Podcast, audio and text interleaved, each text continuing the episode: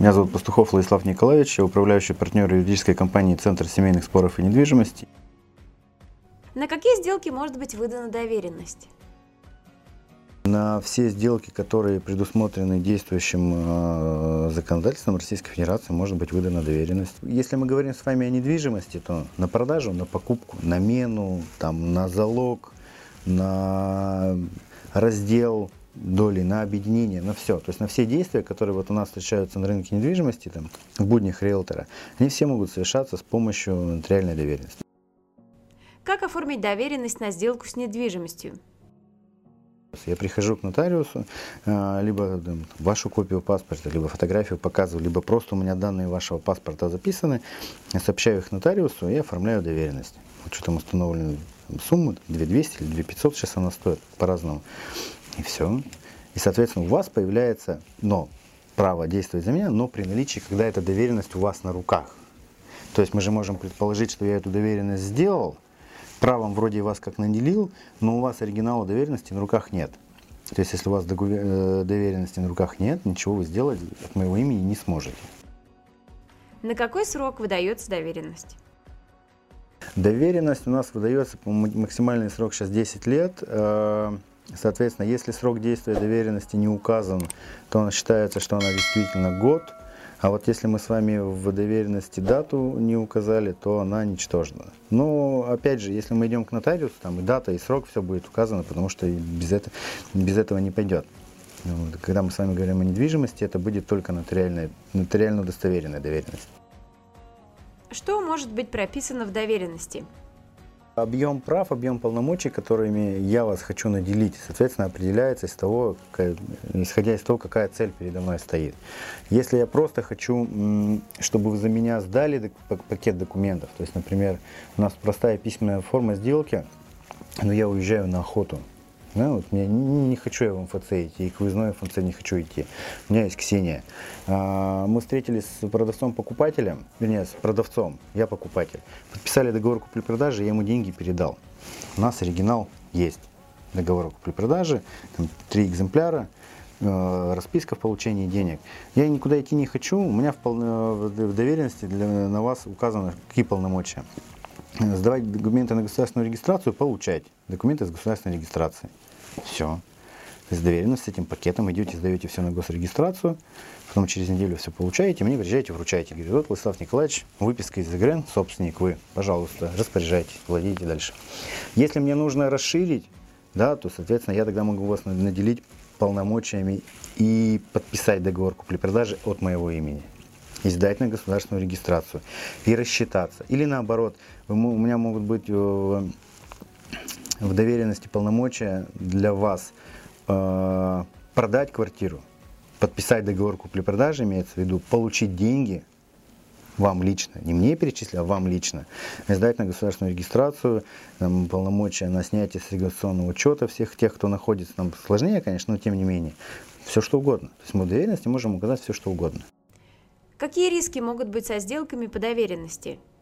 Основной риск, что вот в правоотношениях между э, доверителем и человеком, который осуществляет полномочия по доверенности, что-то пошло не так.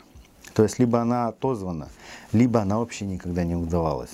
Либо человек, который ее выдавал, не понимал значения своих действий и не мог ими руководить. Либо этот человек думал, что он выдавал доверенность для в сдаче квартиры в аренду, а ошибочно не, или не ошибочно полномочия попали, э, появились полномочия по распоряжению э, имуществом. Если мы с вами не проверили, просто, ну, просто шли, купили, отдали деньги, да, сдали на государственную регистрацию, и выяснилось, что доверка недействительна, то мы с вами попали в проблемы.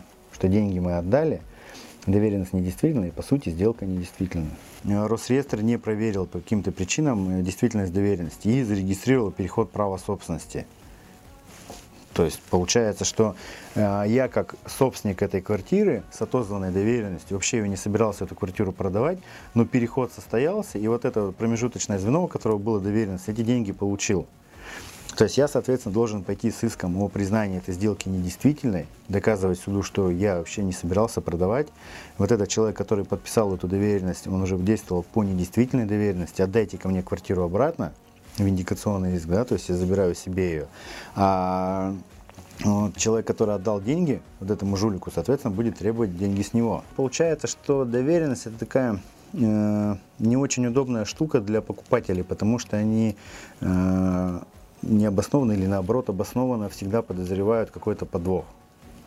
И действительно, с доверенностями этих подвохов может быть гораздо больше, чем у вас на сделке присутствует реально этот человек. Это не говорит, что это избавляет вас там, от всех мошеннических схем. Абсолютно нет. Но тем не менее, добавляет такого неудобства. Расскажите, как обезопасить себя от рисков в сделке по доверенности? То есть в обязательном порядке мы должны с вами проверить э, на ресурсе нотариальной палаты действительно доверенность или нет. Это прям must-have и должны сделать в любом случае. Просто для того, чтобы по глупости не попасть на поддельную доверенность. Просто по элементарной глупости. Второй момент, э, он такой же несколько не юридический. Нужно бы повыяснять у продавца вообще в связи с чем продают квартиру именно по доверенности. Верховный суд нам в свое время говорил, что э, добросовестным приобретателем является гражданин, который не просто осмотрителен, а очень осмотрителен.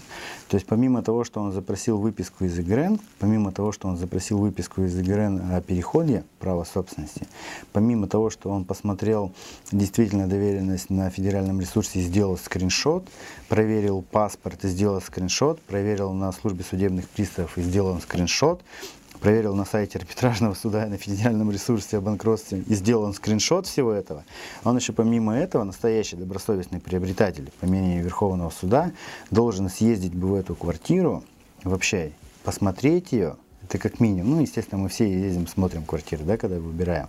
А еще бы хорошо, чтобы вот он пришел с семечками вечером к бабушкам у подъезда и поспрашивал, а вот тут вот гражданин вот этот вот Коля из 45-й квартиры, это вообще давно появляется, недавно, а чем занимается, чем дышит. Чтобы избежать всех рисков, проверьте продавца по официальным базам данных CheckPerson. Вы сможете узнать наличие долгов, действительность паспорта, а также насколько ты добросовестный гражданин. Готовый ответ придет вам буквально за пару часов. Чтобы составить полную картину о человеке, достаточно знать его фамилию, имя, отчество, дату рождения, данные паспорта или водительского удостоверения. Но самое главное – попросить у физического лица письменное согласие на обработку информации. Хотите больше знать о недвижимости? Смотрите наше экспертное интервью о тонкостях покупки и продажи жилья, о том, как просчитывать риски и как правильно проверять документы. Мы расскажем о недвижимости от и до и даже больше. Подписывайтесь на наш канал.